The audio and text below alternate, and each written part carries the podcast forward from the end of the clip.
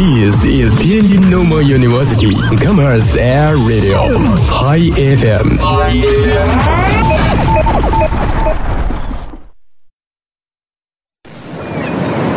哎，柱子，你干嘛去啊？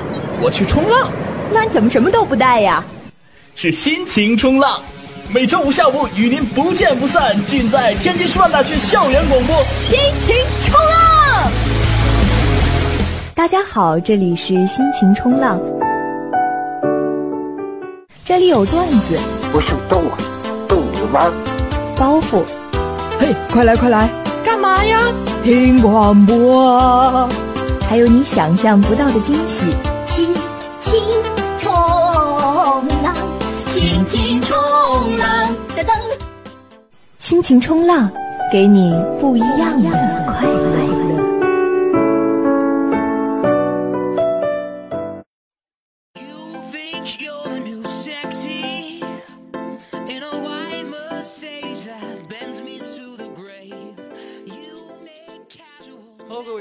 别了很多个月之后啊，终于又在心情当中和大家见面了。这里依旧是天津师范大学校园广播 Hi FM 这一时段的心情冲浪，我是彭宇。我是嘟嘟，这个在心情里面头一次和嘟嘟搭节目啊，感觉也是蛮忐忑的，因为旁边坐一个大美女，感觉好像有点小激动啊，天哪，真正忐忑的应该是我吧？我现在真的是瑟瑟发抖状态。是吗？嗯，为什么呢？因为我觉得今天我们想要聊的这几个题啊，都是挺这个内容上面，嗯，我以为是我这个长相把你吓得瑟瑟发抖，没想到你是看了今天的文案之后你才瑟瑟发抖呢。没有没有没有。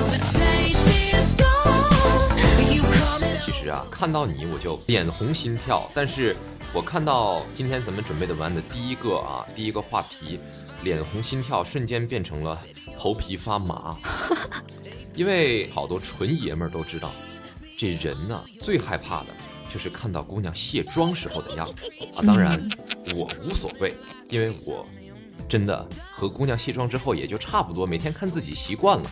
但是啊，有一档非常现在正在热播的节目，也是芒果台回到综艺霸主地位的这个第二季的《真正男子汉》，现在正在热播。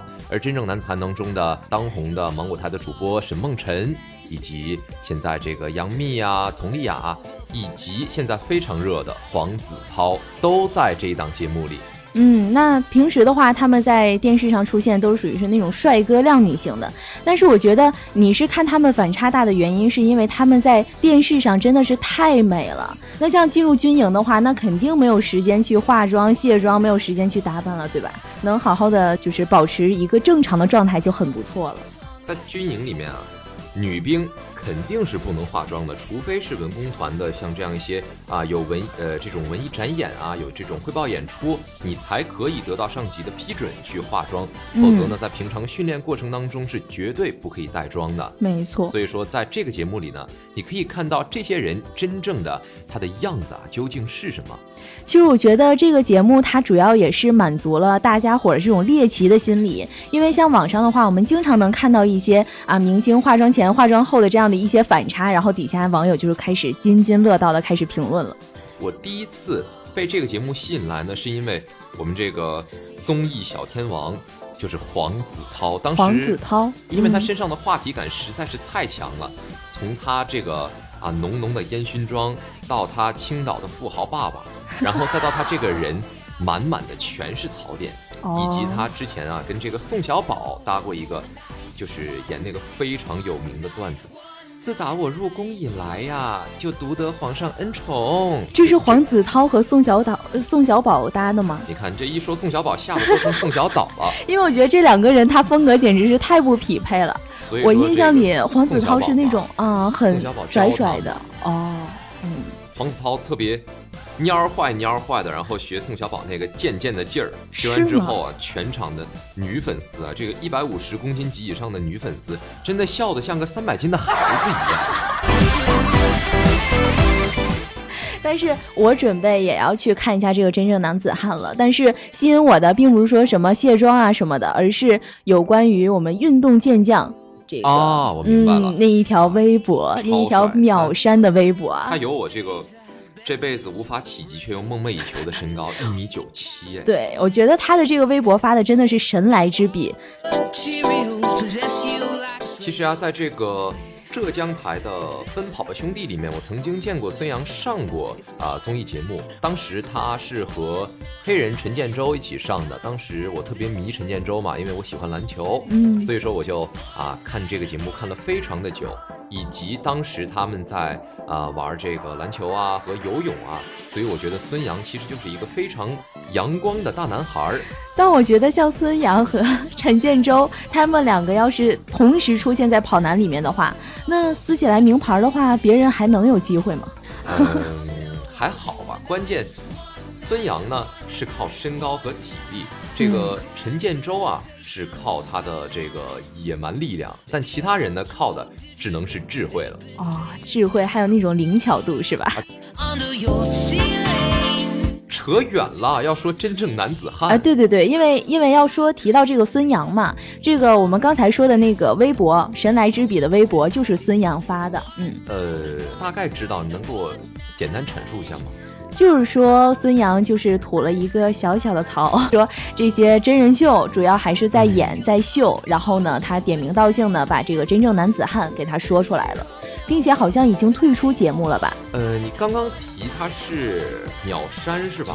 对，我觉得这样的微博出现之后，可能不仅仅啊对这个台里他的节目是有影响的，对观众同时啊对这个节目本身都是有很大的影响。嗯，反正关于真人秀节目到底是真人在秀还是真人秀的话，一直都是槽点很满的。不过有也有可能啊，就是真的像你之前跟我说的一样，可能是节目节目组安排的他自己带来的炒作，同时增加，因为孙杨他本来就带话题点，所以说增加粉丝也是在所难免的。嗯，比如说，就像我的话，就是因为孙杨的这个微博，然后我就决定去看一下《真正男子汉》了。我以为你是因为孙杨长得帅才去看的。哎呀，嗯如果说想看孙杨的颜值的话，那当然是看他在那个运动场里面的飒爽英姿，对吧.但是无论他多帅啊，都比不上接下来这名男子更具有吸引力。嗯，哎，这个某地啊，有一名谭先生被两名女子给绑架了。两名女子，对，嗯而且这两名女子绑架他，不要钱，不要命，他要什么呢？他要谭先生的爱，哇塞，因为他们两个人啊，让谭先生选一个当他的女友，然后呢，他谭先生啊就这个报警，二十一号晚上报警说，我被绑架了。原来呢，绑架他的是他的两位前女友。我特别想知道这个当时接到电话的警察心里的这种嗯波动情况我觉。得可能是放着我来。如果说警察是单身狗的话，那我觉得他一定会立刻撂下电话，这就是一种炫耀啊！两个女友哎，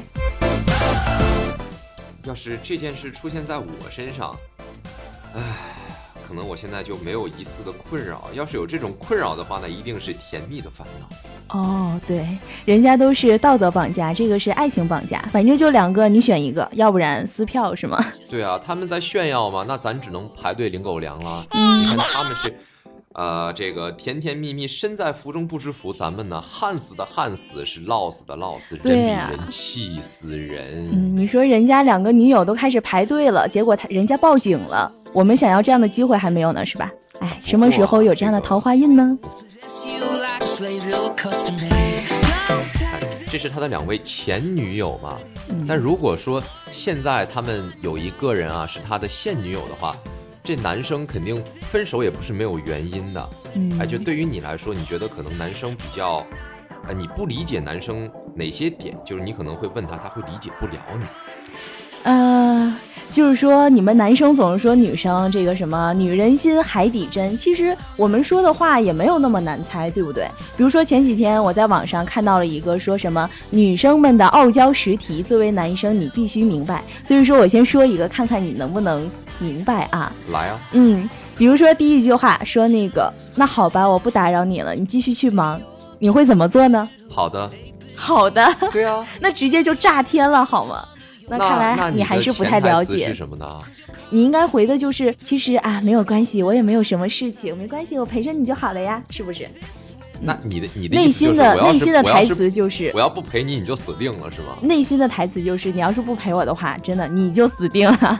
哎，那我记得咱前几天就是，因为咱们有一个新秀选拔赛嘛，然嗯后、呃，经常就在群里面聊些有的没的啊，然后选手交流啊。嗯有一次剪视频嘛，因为要消音，然后我说没事儿，这个我来吧。然后你说我一个人可以的，那你当时是怎么想的？没有，当时当时的话，这个绝对是百分之一百的纯感情，嗯，那要是没有任何的内心就是其他的东西。对，那假如啊，嗯假如说有一天咱们约去看电影，嗯，然后我放了你鸽子了，你跟我说我一个人可以的，你你会是什么想法？哦，那个时候可能手里面就直接拎块砖就准备是吧？看完电影之后回去就去找你，啊亲切的慰问交谈一下给我盖座。房子啊！我明白了，明白了。一块砖，你这个什么作用嘛？哎，自己内你要心给我脑袋脑补一下。顶上盖一座小房子啊，那那我觉得这房子还是要不得。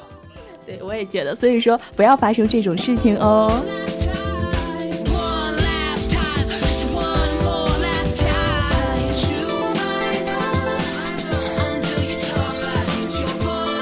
这个我的舍友啊，有一个非常的细腻的人，他呢和他的小女朋友啊，每次他说我睡了，有一天他和他女朋友说我睡了，然后他女朋友说哦晚安，然后他当时在宿舍就炸了，我说睡睡了吗？怎么了？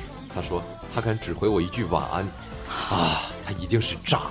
那个，等一下，我再确认一下，你的室友是男生是不是？对呀、但他的、哦他的女朋友是一个非常 strong 的女生哦，就是属于那种女汉子呗。啊，对，男弱女强嘛。那挺好的，两个人性格互补的话，不管谁男谁女，其实都是合适的。你觉得呢？呃，也有可能就是哪天男生累了，亲爱的，你背背我吧。然后姑娘，哎，我背你，对，说就把他背上，直接挽袖子就上了，是吧？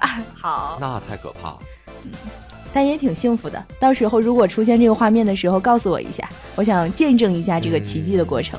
嗯，这个倒无所谓。其实我想听一下，比起我前面说的和你刚刚说的那一条啊，嗯还有其他的。如果说你以后要和别的男生，包括我说话的潜台词在哪里，我要提前预习一下。啊，比如说比较不能忍受的啊，就是说，行了，随便你吧。其实内心的就是说，你不哄我想干嘛？你怎么不上天呢？因为“随便”这个词其实已经是很严重的了，那这个我还大致可以可以理解是吧？那比如说，嗯，你发现自己的女朋友哎有点不开心，然后你说你是不是生气啦？他要说我没生气的话，你千万不要认为他真的没有生气，我一定会给他发三个字加一个表情，那就好，然后可爱，可爱表情真的那直接嗯，可能在你的全身都会盖一座小房子了。同志们，这是一道送命题啊，同志们，对对对，突然间你要是这么回的话，有点心疼你的女朋友。我觉得嗯大大家以后可以心疼一下我了，嗯不管我以后是有女朋友啊、男朋友啊，还是有没有朋友啊，大家一定一定要记住，这可是一道送命题，这嗯可比他和你妈妈同时掉进水里难多了。对，那所以说朋友们，其实这样的话还有很多，我建议你们上网的话，赶紧查一查，能保命就保命，是吧？健康快乐的生活每一天，就不要，如果像我这样，呃，头脑简单、四肢也不怎么发达的人啊，呃但还是找到了女朋友。那如果啊如果大家要是想保命的话，就不要问，不要惹。如果真的出现这样的问题，就送你三个字：赶紧跑，千万别回头。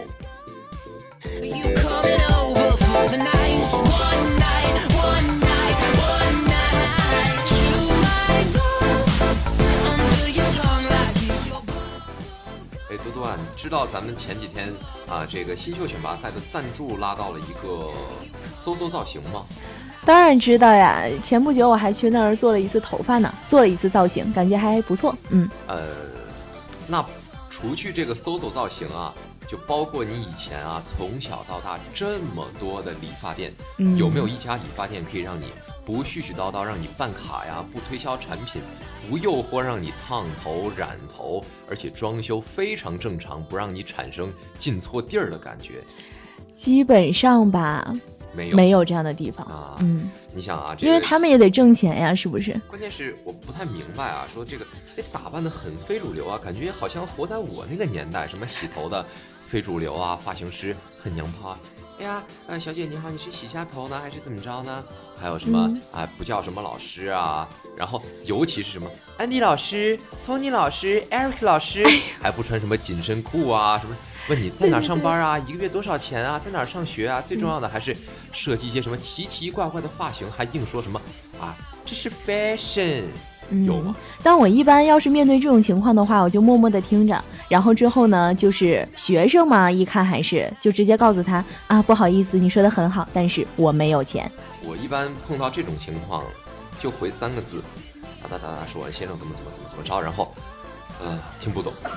因为他说有的时候，一般发型师的套路就是给你烫完头发之后，然后开始鼓鼓吹你说，哎呀，你要是染一个头发的话，就怎么怎么美呀。但是你染完头发就会发现你的头发发质会稍微变得不像以前那么好了，那他就会说你这个时候需要做营养，你办一张卡吧，给你 VIP 服务啊，怎么怎么样的全。部都是后续的。对你像你们女生还好了，毕竟啊，这个处理头发保养啊会非常非常的多。但你像我们这种男生，尤其活得这么粗糙的大老爷们儿啊，嗯就去理发，哎，给我剪个头，剪什么价位的呢？啊，您需要什么老师给您剪的？最便宜的，谁都行。一般都是这种套路，然后去了之后，东北大哥啊，我说哥们儿办卡吗？在咱这儿有会员卡吗？然后我说没有啊哥，咋的了？他说办张卡呗，办张卡一百块钱减十次，然后就减啊，然后就结果是什么呢说啊 结果就是最后觉得便宜办了，办完之后呢，呃，第二次来的时候就永远不是这个态度。第二次来的时候，那些那些啊，这个小伙子，哎，锁门吗，给你把包放进去啊。啊，就不耐烦了是吗？反正钱已经到手了，然后也就不哄着你对了。，嗯就尤其是我这种头发还少的人，洗头的时候他就给我哎边洗头边聊天，然后把我头发都揪掉了，本来就十根儿不到了，然后再揪揪揪八九根儿，我就觉得真的成秃子了，那还理什么发？去洗个头就得了呗。哎，世态炎凉啊。嗯不过、啊、当时我真的是碰到这么一个理发店啊，这个理发师呃想让我办会员卡，就不停的说先生办卡吗？哥们儿办卡吧。然后我当时烦了，真的是大声的说了一句：“哎，你烦不烦啊？”然后他跟我说了一句话，还是非常义正言辞的跟我说：“嗯，先生，您反感归反感，但骂人是不对的，因为在我们店里只有会员才能骂人。”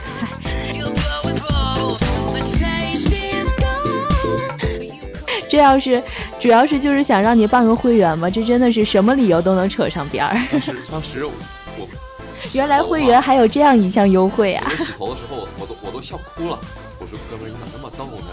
嗯，就就会为了办会员啊，都已经用到这种招数了，所以我觉得这个，哎，其实也是挺不容易的，毕竟都是是进城务工子女。是，但是我觉得吧，如果说办会员真的是有用，而且这儿的理发师可以剪出让你超级满意的那种造型，是吧？那种那那也可以了，办个会员。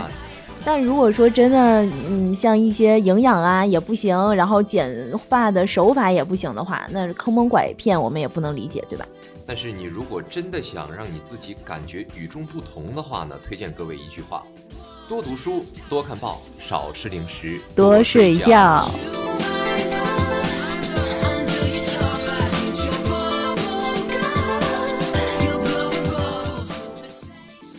不过，真的有一个可以呃让你非常放心啊，然后这个发型师啊不唠叨你的，同时价格非常合理的地儿，真的是太难了。同时，他要给你一个百分之百十块钱的理发，可以让你拥有一千块的服务，那真的是爽到家啊！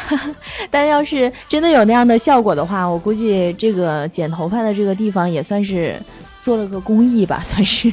那这基本上算是10元钱艺术了。嗯，哎，嘟嘟，你有没有碰到过啊、就是比如说剪头啊，这些理发啊，就是烫头手法什么都可以的，但是呃，其中的某一些点让你不满意的呢？比如说一些点是吧？嗯，比如说有一次我洗完头发之后，哎呀，他的这个也没有说多余的话，我还在想，哎呀，这家服务还不错呢。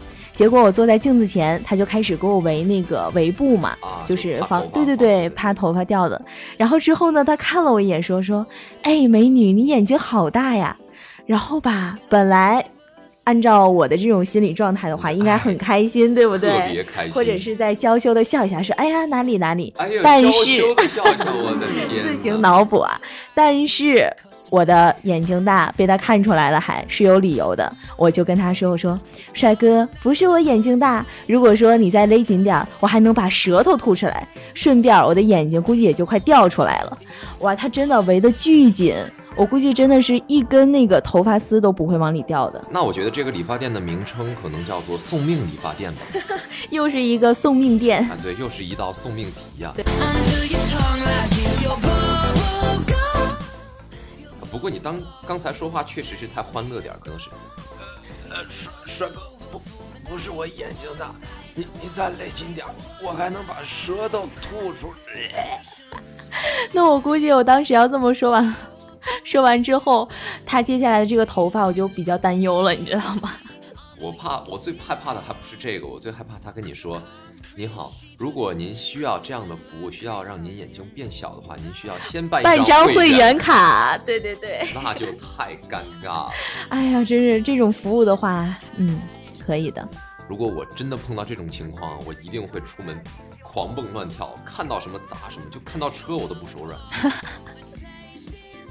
其实有的时候，像理发师的话，也真的很难满足你的对于发型的一些需求。比如说呢，在他的印象里面，剪一点就是剪很多，烫一个小卷卷就是满头的那种方便面卷。所以说，有很多都是对于发型师这样的一种吐槽。嗯，方便面卷其实还好啦，你想方便面捏碎，那可是一点一点的渣呀。哦，我觉得我可能就是那渣剩下来的，所以我就，我觉得啊，个人认为，对于我这种活得粗糙点的男生来说，保持干净就可以了，头发迟早得掉光。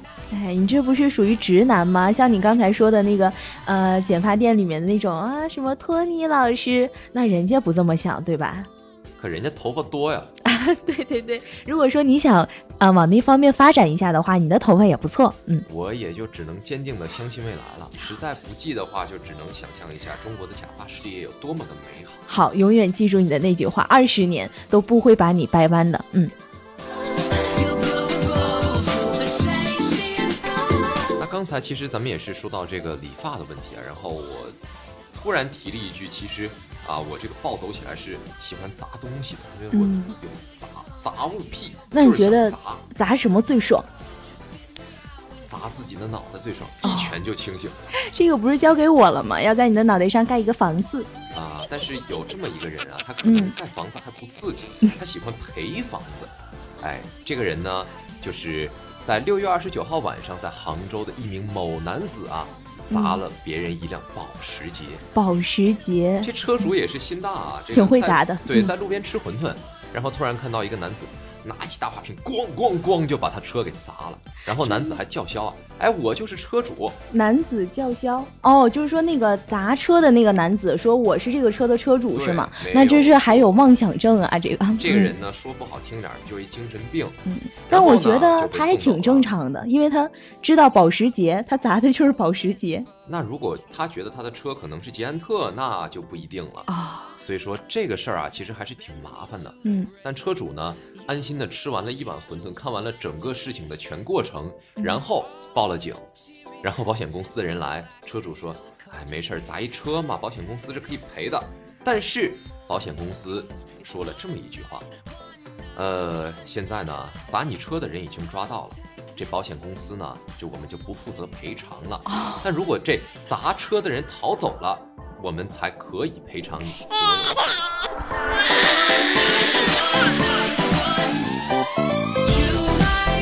天呐，我估计这个车主，哦，我估计他已经不能再淡定下去了。要是再碗一碗，再来一碗馄，饨的话。对，直接再把碗吃了再。所以说，这个保险公司真的是一如既往的耍流氓啊！嗯，哎，你知道保险公司有哪两不赔吗？哪两个不赔？保时捷不赔，这不赔，那不赔。非常好，涵盖了所有需要赔但是不能赔的东西。这个事情就比较蹊跷啊！你想啊，人捉到了就不赔，他没捉到就赔，嗯，那岂不是教导咱们以后车被砸了啊，就得迅速的协助这个犯罪嫌疑人逃离现场之后再去索赔吗。哎，真是，就那个嫌疑人他不跑都不行，直接拉着拽着就开始跑。对啊，嗯你想这个快跑快跑快跑哎，真尴尬。那你说碰到这些精神病的怎么办呢？逃出疯人院啊！哎反正事情呢是发生了，也是希望这个新大的车主呢多吃几碗馄饨压压惊。同时嗯也是呼吁一下我们这个保险公司啊，别这么不讲道理，毕竟世间还是需要人情味儿的。嗯，那如果说他听完这个话之后，然后再把那个嫌疑人那个精神病给放走了，可以吗？如果你觉得这个保时捷车主他一个人可以抵挡精神病人所有的病人的话，那他可以去尝试一下。哦，那我觉得他可以向那个精神病院要一下赔偿。那很明显就是没看住这个病人，给他放出来了嘛。那不一定，有可能这精神病人呢，就是看他吃馄饨饿的，然后饿出精神病来，也是不一定的。好了，那么我们今天的节目呢，到这里哈，聊了这么这么多，也是余额不足了。希望这一期节目呢，可以带给你快乐。同时啊，我们的新秀选拔赛马上就要开始了，在十一月十九号。对，没错，就是十一月十九号，到时候会有很多的美女帅哥，然后呢，你就根据自己的兴趣，然后多多来关注我们啊。看人下菜了。同时，我身边搭档也是非常优质的姑娘一枚啊，也是希望她可以在新秀选拔赛之前找到属于她自己的那个啊。算了，我就在这儿就不多说了。如果大家对心情的节目啊有好感啊，想听这一期以及往期的所有节目的话呢，可以在手机上下载蜻蜓 FM 的 APP，搜索天津师范大学广播台，就可以收听到我们这一期以及往期还有其他节目的所有内容了。选秀选拔赛的决赛呢，在十一月的十九号晚上，也是会如约和大家在音乐厅见面。所以说，如果喜欢心情节目组，喜欢我们十二强选手，以及啊喜欢我们呃广播站的，还有广播站成员的人们呢，就一定不要错过我们这一场晚会了。好的，以上就是我们本期节目的全部内容了。然后我们在十月十九号的新秀选拔赛上不见不散哟。对，而且下一期节目，下一个周五的晚上的第一档节目，我们不见不散，拜拜。拜拜。